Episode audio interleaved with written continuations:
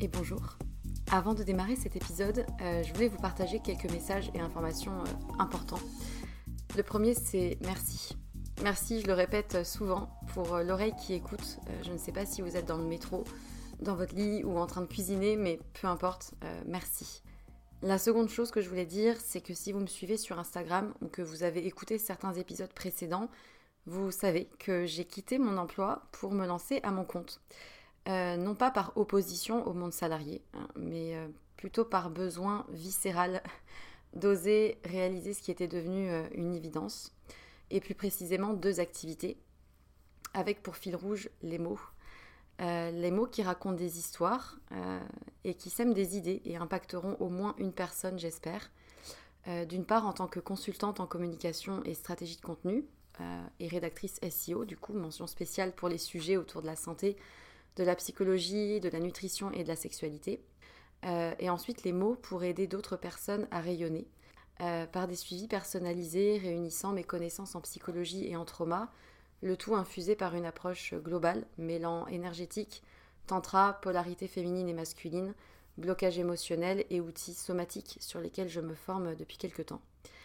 Et en vue de cette activité-là, j'ai créé un compte Instagram dédié et un nouveau podcast, Les mots c'est bien beau, aux côtés de Pierre Kessial.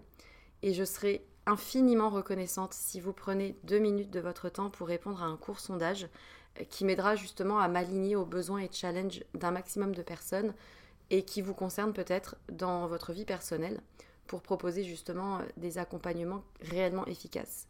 Donc euh, vous avez les liens de l'autre compte Instagram et du sondage dans la description de l'émission. Donc merci infiniment si vous prenez ces deux petites minutes pour, pour y répondre. Et pour terminer ce message, j'aimerais juste euh, vous dire une phrase qui, euh, qui réunit un peu tout, toute l'idée et tout ce qui m'anime. Euh, raconter une histoire, c'est surtout raconter celle de quelqu'un qui a besoin de l'entendre et qui sera galvanisé par l'énergie perçue à travers ces mots-là. Voilà, je crois que c'est un, bon résumé du fil rouge de ce vers quoi je vais et ce qui m'anime. C'est tout pour moi et du coup, bonne écoute.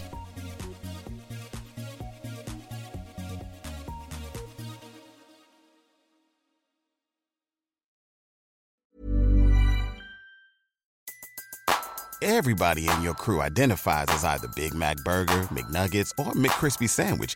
But you're the filet fish Sandwich all day.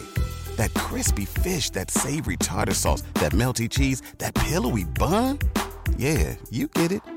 Every time. And if you love the filet of fish, right now you can catch two of the classics you love for just $6. Limited time only. Price and participation may vary. Cannot be combined with any other offer. Single item at regular price. Ba da ba ba ba. Et en fait, si c'était à refaire, je ne referais pas parce que je ne serais plus jamais tranquille.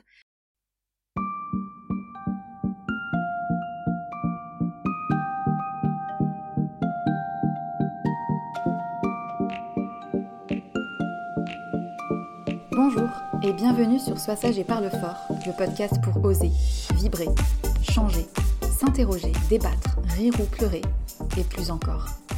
Je te remercie infiniment pour ta présence au fil des épisodes. Sache que toute cette aventure me fait vibrer. J'espère que toi aussi. Aujourd'hui, je te retrouve pour la suite de l'épisode avec Clara, qui a eu le courage d'oser dire haut et fort son regret d'être mère. Si tu débarques tout juste, je t'invite quand même à écouter la première partie afin, peut-être, de mieux profiter de ce deuxième épisode où nous entrons dans le vif du sujet. À ce stade, je tiens à préciser que ce témoignage est très fort et aura peut-être pour effet de te mettre mal à l'aise, que tu sois ou non déjà parent et que tu désires ou non le devenir. Le prétendu instinct maternel est une belle arnaque, perpétuée depuis des siècles et nourrie quotidiennement par les médias, les politiques publiques et les réseaux sociaux. Arrêtons de dire qu'il n'est pas possible de regretter la parentalité. Arrêtons de croire que la maternité est la norme. Arrêtons de chercher des causes à ces sentiments ambivalents. Assumons et respectons ceux et celles qui déclarent que si c'était à refaire, ils ne referaient pas. N'oublie pas de laisser une note sur iTunes et de partager cet épisode s'il t'a plu. C'est vraiment ce qui m'aide le plus. Et je te souhaite une très très belle écoute. Et en fait, si c'était à refaire, je ne referais pas parce que je ne serais plus jamais tranquille. Toute ma vie, j'aurais cet amour. Je serais plus jamais libre de cet amour. Je sais pas comment l'expliquer. C'est un réel poids, en fait. Et jamais tu ne peux te lever sans les aimer. Jamais tu peux juste t'aimer toi. C'est fini, en fait. C'est jusqu'au bout, jusqu'à la fin. Moi, j'ai pris perpétuité d'amour et, euh, et ça peut être magnifique, mais en fait, c'est pas que romantique, l'amour. C'est, très lourd d'aimer c'est fort ce que tu dis parce que en fait c'est pas tant euh, le contexte qui est difficile alors ce serait l'amour vécu c'est le fait d'être euh, submergé par deux êtres vivants qui accaparent entre guillemets toute la place que tu ne peux plus prendre? En fait, ce qui est difficile, c'est euh, d'écouter chacun euh, de leurs rêves le matin alors que j'ai juste envie de rester dormir. Euh, c'est d'écouter chacune de leurs disputes et d'essayer d'être impartial. De dire que j'ai pas une enfant préférée alors que c'est pas vrai et que ça change en fonction des moments. C'est de tenir la face, c'est de montrer qu'on est fort et faible à la fois parce que si tu montres que tu es trop fort, euh, elles comprendront pas. Mais si tu montres que tu es trop faible, elles comprendront pas. On nous demande un équilibre euh, permanent euh, qui est terriblement difficile. C'est c'est de se lever sans broncher chaque nuit s'il y a un cauchemar ou, ou un rhume. C'est de pas dire qu'on n'en peut plus. Est-ce qu'on aime vraiment les gens tout le temps sans condition? Je crois pas en fait. Et moi je croyais que c'était ça, avoir des enfants, et en fait je me rends compte que c'est pas ça, et du coup je culpabilise parfois. Et si j'avais su cet investissement moral, d'amour physique avant, moi j'aurais pas fait. Je, je, je, serais pas. C'est dingue parce que tu vois, il y a de plus en plus de personnes qui déclarent ne pas vouloir d'enfants, mais on entend très peu parler de personnes qui osent dire bah si c'était à refaire, j'en ferais pas. Ou alors, là, tu vois, je sens qu'on va revenir dessus, qu'il y aura des personnes qui diront non, mais Clara, elle a forcément eu une enfance difficile, ou mais c'est parce que c'est le contexte, ou peut-être que si sa fille n'avait pas eu de TSA, ou peut-être que si sa fille avait grandi avec le même père, ou peut-être que si sa fille. Et en fait, il y aura forcément une énumération de, probabilités qui feront que tu as cette, ce sentiment. Et tu vois, j'ai lu des extraits du livre Le regret d'être mère. Et c'est hyper lié aussi à la pression sociale exercée sur les mères. Son étude a été faite sur 23 mères israéliennes. C'est un pays où finalement il est impensable de remettre en cause l'instinct maternel, la maternité, le fait qu'en fait une femme est faite pour devenir mère et que c'est une évidence. Et quelque part, le fait de ne pas avoir eu d'enfant, c'est quelque chose qui interroge et je ne sais pas si c'est juste lié à des siècles et des siècles de perpétuation de cette maternité idéalisée. Je ne sais pas si c'est que ça la cause, mais en tout cas, la résultante, elle est aujourd'hui que ça n'est pas accepté. Et c'est comme si le regret était interdit, tu vois. Et je pense qu'il y a un profond malaise parce que je le sens d'ici, tu vois, quand on t'écoutera parler, forcément, il y a des gens qui vont se dire, mais pourquoi, tu vois, pourquoi? Mais il n'y a pas de pourquoi forcément à avoir. Et, je pense que c'est important de pouvoir donner la voix à bah, ces femmes qui, comme toi, peut-être, si elles avaient eu à, refaire le choix, avec ce qu'elles savent de, ce que ça leur coûte aujourd'hui, bah, elles ne le feraient pas. Et c'est ambivalent comme sentiment, je pense. Alors, je ne peux pas parler à ta place parce que je ne suis pas mère et je ne vis pas du tout ce que tu peux vivre. Mais c'est clair que moi, l'idée même de me dire je veux pas être mère, je ne sais pas si c'est le cas ou pas, mais ça me perturbe. Ça me perturbe parce qu'en fait, je sais que je vais me poser la question de mais si j'en fais pas, est-ce que je le regretterais? Est-ce que je passe à côté d'un truc incroyable tel qu'on nous le vend? Je sais pas. Tu vois, avant de répondre positivement avant de, décider de répondre à, ce podcast euh, et, de le faire avec toi parce que c'était toi d'ailleurs, hein, avant de, te renvoyer euh, les réponses à, tes questions ou, pour qu'on discute toutes les deux, j'ai été prise une énorme culpabilité. C'était est-ce que je suis légitime pour parler de ça? Est-ce que euh, mon témoignage est plus important qu'un autre au final? Est-ce que je suis la seule à ressentir ça? Est-ce que j'ai le droit de ressentir ça? Pourquoi Est-ce que j'ai une enfance traumatique finalement qui me fait penser ça? Est-ce que je ne suis pas insultante pour toutes ces personnes qui rêvent de devenir maman et qui ne le peuvent pas, ou pour ces mamans qui ont perdu leur enfant. J'ai eu énormément de mal à, trouver ma légitimité euh, là-dedans. Je sais très bien que mon témoignage ne plaira pas à tout le monde et c'est très bien en fait. Euh, je ne suis pas là ni pour convaincre euh, qui que ce soit, ni pour influencer qui que ce soit en fait. Mais je crois qu'il est bon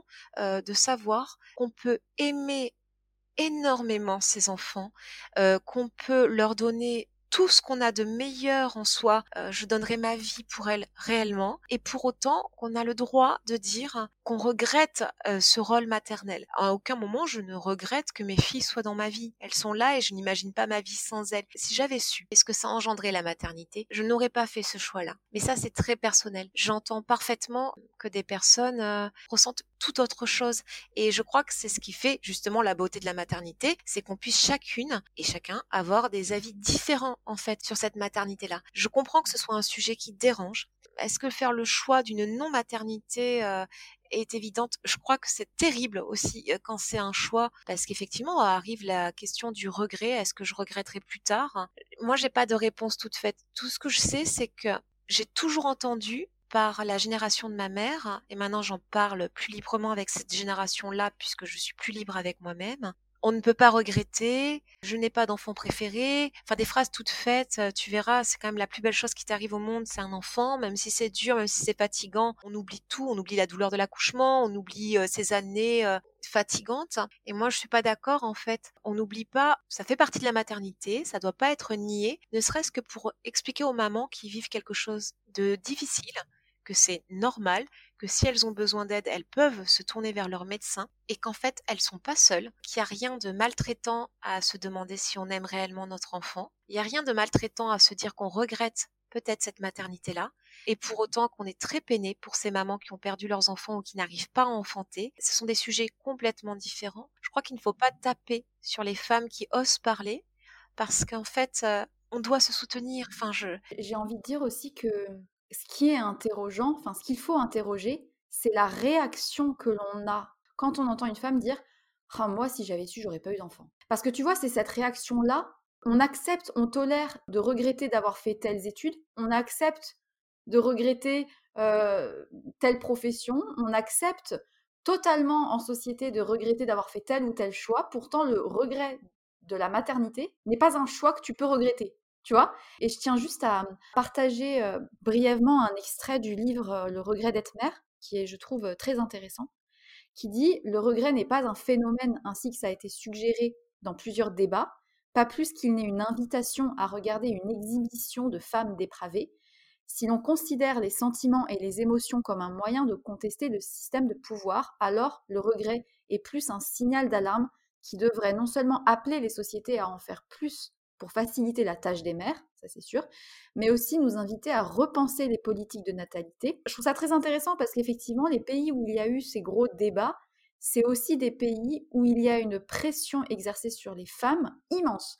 Je pense bah, du coup à l'Allemagne qui avait fait partie de cette étude. Il y a une, une pression incroyable sur les mères à arriver à cumuler le travail et l'allaitement minimum six mois, parce que c'est vraiment ce qui est imposé presque par les pédiatres, il faut, le savoir quand même, peu importe la volonté, les possibilités des mères. Donc il y a cette part-là de la société qui a probablement eu une influence sur le, fait ou non d'assumer de regretter d'être parent après coup. Mais en fait, ça date pas d'hier. C'est juste que hier, on en parlait encore moins qu'aujourd'hui. Preuve en est, en fait, c'est que la femme qui a fait cette étude-là sur les femmes israéliennes qui étaient grand-mères déjà, ces femmes-là de 70 ans qui n'avaient peut-être pas autant cette parentalité bienveillante dans les magazines et compagnie, pour autant, il y en a plusieurs qui ont déclaré regretter. Donc, c'est bien que c'est pas juste un phénomène de société, et que c'est bien une expérience propre qui est probablement le fruit de siècles et de siècles où finalement la maternité est synonyme d'instinct maternel. Or, je suis désolée, mais non, nous ne sommes pas des animaux et l'instinct maternel, je ne pense pas qu'il existe. et c'est ce qu'en tout cas cette sociologue explique, c'est qu'il faut arrêter avec l'idée d'instinct maternel où genre il n'y a pas ça. Et on a le droit, c'est ok de pouvoir dire a posteriori, bah, si c'était à refaire, je referais pas. Tu vois, je vais te donner une anecdote dont je parle très peu parce que dont là je vais parler avec plaisir. Je te rejoins, je ne pense pas qu'il y ait d'instinct maternel et je pense au-delà de ça que la naissance d'un enfant, c'est une réelle rencontre réciproque. L'enfant va rencontrer son parent et le parent va rencontrer son enfant. Je pense qu'il y a des liens qui vont se tisser au fur et à mesure et qui voilà, qui vont être propres à cette relation-là. Quand ma deuxième a eu 15 mois, elle était chez mes beaux-parents. C'était le soir de l'anniversaire de mon conjoint. On finissait de déménager notre maison pour euh, rentrer dans la région toulousaine. Louise a fait un arrêt cardio-respiratoire, voilà, avec mes beaux-parents. Mon beau-père l'a réanimée, enfin lui a fait un massage pour la réanimer. Et donc nous on était à un quart d'heure de chez mes beaux-parents, chacun en plus, moi j'étais avec des amis et, mon conjoint était dans notre ancienne maison. Et donc on est arrivé, euh, on nous a annoncé qu'elle était décédée. Et donc euh, le quart d'heure pour arriver jusqu'à chez mes beaux-parents a été ben un enfer. Et quand je suis arrivée, donc il y avait le SMUR, il y avait les pompiers, il y avait ma fille aînée, mes beaux-parents, tout le monde pleurait, enfin c'était euh, voilà un cauchemar. Et je suis arrivée peut-être quelques minutes après mon conjoint qui avait donc du coup notre bébé contre lui et les pompiers autour. Donc j'arrive et donc moi j'étais très calme et donc je pensais qu'elle était morte. Donc ils avaient réussi à la réanimer. Et à ce moment-là, en fait, les pompiers me disent de la prendre sur moi, de la prendre contre mon torse. Et je dis à ce moment-là, non, laissez-la sur son père. Et je, je tu vois, c'était très difficile pour moi que de dire, laissez-la sur son père. Et il me dit, non, elle a besoin de sa mère. J'ai été obligée de me battre contre ces personnes absolument adorables. Hein. C'était pas du tout, euh, c'était des pompiers absolument admirables en plus pour leur dire mais non mais elle préfère son père. Je sais que si elle était réveillée là, elle irait vers son père, laissez-la sur son père. Et ça a été terrible pour moi à ce moment-là de devoir défendre cette position malgré tout l'amour et la détresse que je ressentais. C'est quelque chose de beaucoup plus ancré, la responsabilité maternelle, qu'on ne croit. Mais est-ce que c'est euh, le fruit du euh, c'est la mère qui allait, etc. On pourrait euh, débattre des heures sur le fait que tout est fait pour que on entretienne l'idée que c'est la mère qui est plus responsable que le père. On va dire que hormonalement parlant, il y a des trucs qui s'expliquent, qui font que la mère, elle est intrinsèquement poussée par un désir de. enfin, je, je vais pas détailler tous les trucs qu'on entend, mais ça s'entretient et c'est hyper touchant ce que tu racontes parce que, enfin, chez même des soignants qui auraient pu juste dire, enfin, on la pose sur l'un de ses parents, bah non, ils ont voulu absolument que ce soit toi qui prennes le bébé sur tes bras. Et pareil, tout le monde m'explique que je peux pas dire ça. Je peux pas dire que mon enfant ne m'aime pas. Je peux pas dire que mon enfant préfère son père. C'est pas, j'ai pas le droit de le dire. Même quand on essaie de dire les choses honnêtement, on, nous fait culpabiliser. Et alors, il y a aussi un autre truc, c'est que les personnes qui commencent à évoquer le fait que la maternité c'est pas facile, qu'être mère c'est pas facile, ça, on commence à en parler mais c'est souvent, je trouve, sur des enfants en bas âge, de dire bah c'est la période, c'est parce que c'est des années difficiles, ils font pas les nuits, ils apprennent à parler, ils apprennent à marcher, c'est beaucoup de surveillance, c'est beaucoup de charges, comme si à la rigueur la difficulté de la maternité pouvait être envisagée quand ils sont en bas âge, mais pas plus tard. Pourtant, bah, les femmes de cette étude, il y en a qui avaient des enfants grands, adultes, etc., et qui pour autant continuent de dire non, je regrette. Et, ça, c'est hyper important de le dire aussi, c'est que c'est pas parce que l'enfant grandit que pour autant le regret part. Il est possible d'avoir toujours ce sentiment de regret. C'est absolument pas envisager la possibilité de regretter. Au mieux, si c'est pas un rejet franc de dire c'est pas possible, etc. Au mieux, c'est des gens en face qui sont incrédules.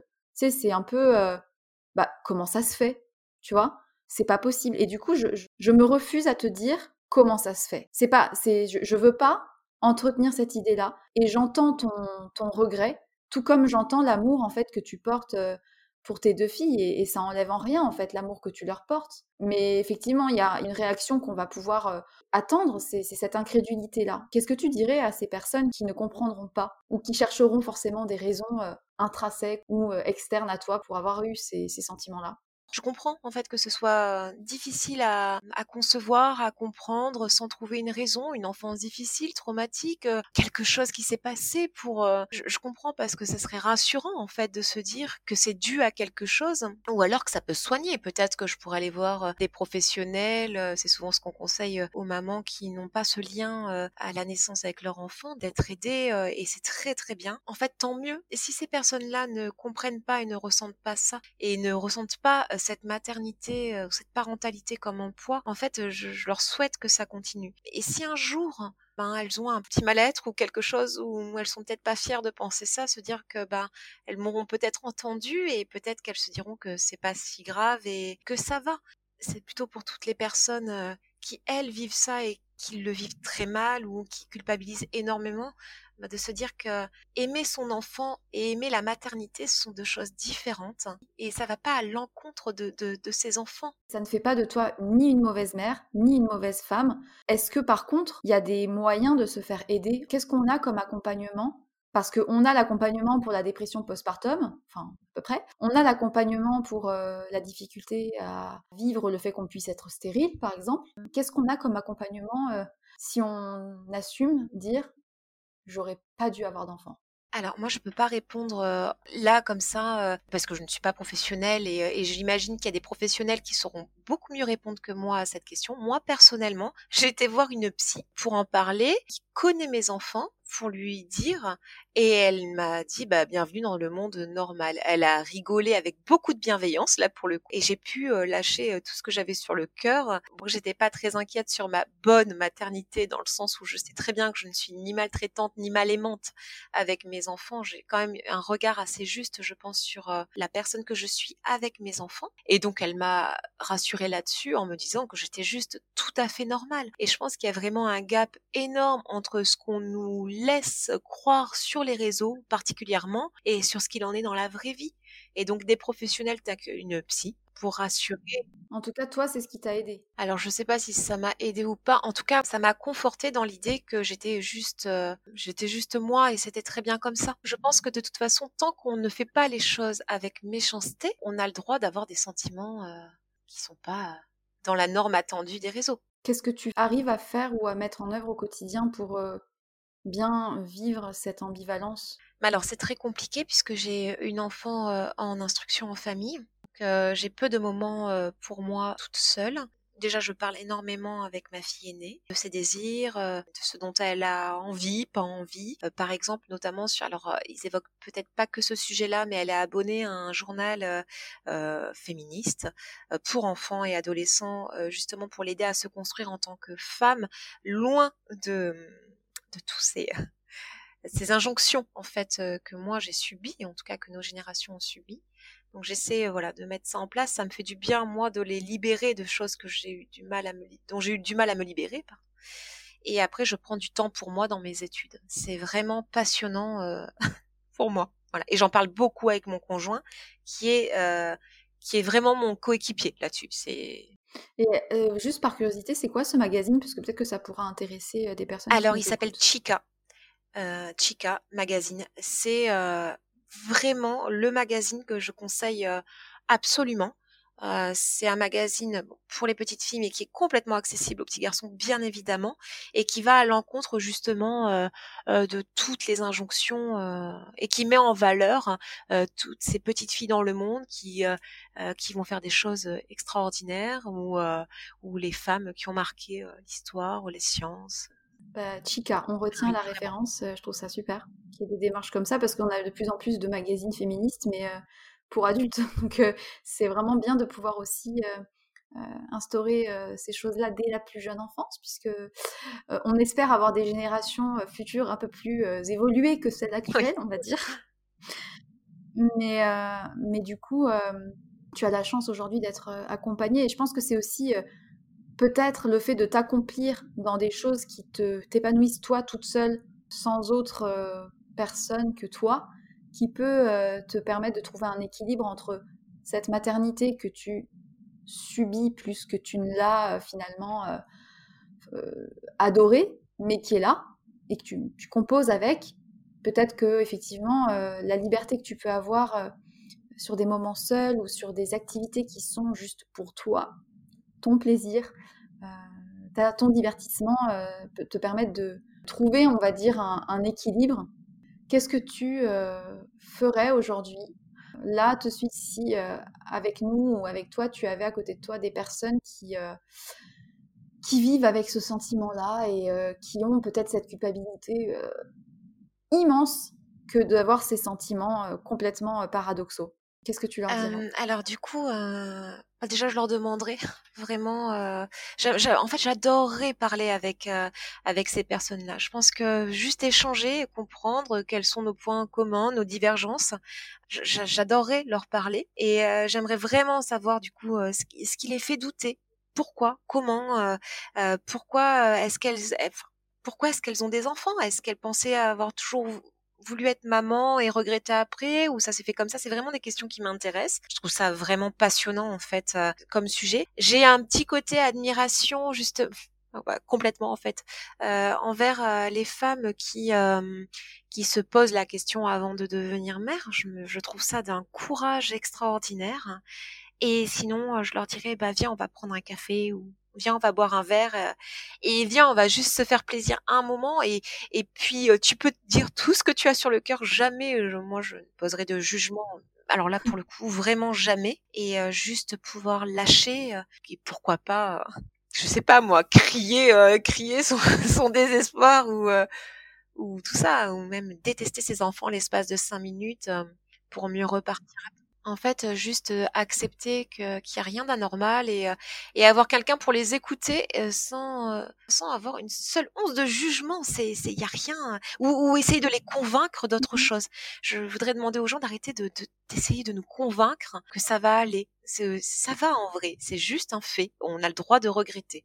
Mmh, qu'on soit mère ou qu'on soit père. Totalement. Alors moi, mon conjoint ne regrette pas du tout, mais, mais on se demande souvent pourquoi?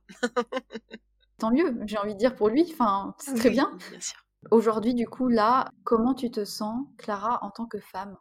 Parce que ce que j'avais parce que j'avais noté quelque chose et j'ai l'impression de me rencontrer vraiment. Je me sens aussi très fatiguée en ce moment alors mais d'avoir trouvé le courage de te parler et bah, je me sens très fière de moi. Moi, je suis très fière aussi de toi. Je trouve que tu peux l'être. Je pense que beaucoup de personnes pourront en témoigner comme moi. On va aller vers la fin de l'épisode et je vais te poser la question que je pose à toutes les personnes qui viennent sur ce podcast. Sois sage et parle fort. Qu'est-ce que cette phrase t'évoque et qu'est-ce que tu penses de cette phrase? Pour moi, c'est, ça m'évoque moi en fait, parce que ben, moi j'ai toujours été très sage et pour pouvoir justement parler très fort. Et j'ai toujours été convaincue euh, quand les, les, mots avaient plus de poids quand on était très sage. Je suis complètement d'accord avec toi. J'espère que les mots que tu as prononcés auront un poids important dans les oreilles de celles qui nous, de ceux qui nous écoutent. Je te remercie infiniment d'avoir accepté de témoigner, de te livrer, de, de parler avec moi. Je suis vraiment euh, très reconnaissante parce que je me doute que c'est pas facile, encore plus peut-être avec quelqu'un qui n'a pas eu euh, d'enfant, ou peut-être au contraire que c'est peut-être plus simple d'ailleurs, je sais pas, parce que tu te dis peut-être que j'ai pas la possibilité de, de, juger ou voilà, mais, euh, mais en tout cas, je te remercie infiniment pour, avoir accepté d'être venu. J'espère que ça t'a fait du bien, que tu as passé un bon moment et que les personnes qui nous écoutent auront appris une autre façon de voir la maternité, peut-être, ou bien pour celles qui se sentent concernées, que ça les aidera à se sentir moins seules. Voilà, si tu as un dernier mot, c'est maintenant. Alors, je voulais te remercier de m'avoir écouté. Et alors, j'ai un dernier mot quand même pour les personnes qui m'écoutent. J'espère du fond du cœur ne pas avoir été indélicate euh, avec euh, certaines personnes. Et si c'est le cas, j'en suis sincèrement désolée. À aucun moment, je ne juge qui que ce soit. Et je voulais juste le préciser parce que je pense qu'on a chacun nos vécus et que mon témoignage et euh, ce regret peut peut-être perturber certaines personnes. Et voilà, je voulais quand même dire que à aucun moment euh, je n'ai voulu le faire et j'espère pour les personnes qui se trouvent dans une situation délicate qu'elles auront autour d'elles des personnes pour en parler et, euh, sinon qu'elles se rapprochent vraiment de professionnels, vraiment. Je te remercie pour, euh, pour cette précision qui est très importante effectivement. ne vous sentez pas jugé. Interrogez-vous à la rigueur sur le pourquoi nos mots pourraient éventuellement mettre mal à l'aise. C'est toujours intéressant de se poser ces questions-là dans tous les cas, j'espère que vous avez du coup passé un bon moment à nous écouter, que vous aurez appris des choses ou pas. Je vous remercie infiniment d'avoir écouté jusqu'au bout aussi.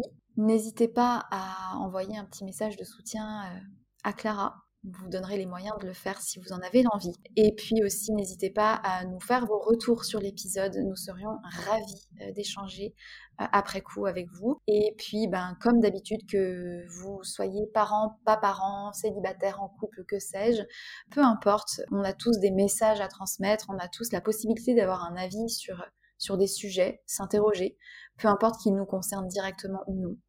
Euh, je trouve que c'est une qualité indispensable dans la vie d'être curieux, curieuse. Euh, et c'est sur ces mots que je vous laisse en vous souhaitant une très très bonne journée et surtout n'oubliez pas, soyez sage un peu, mais parlez fort beaucoup.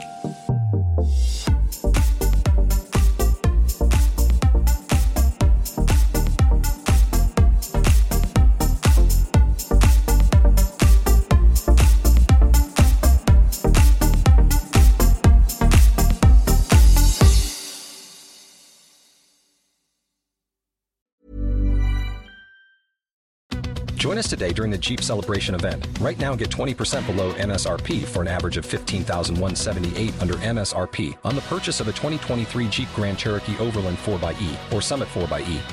Not compatible with lease offers or with any other consumer incentive offers. 15,178 average based on 20% below average MSRP from all 2023 Grand Cherokee Overland 4xE and Summit 4xE models in dealer stock. Residency restrictions apply. Take retail delivery from dealer stock by 4 1. Jeep is a registered trademark.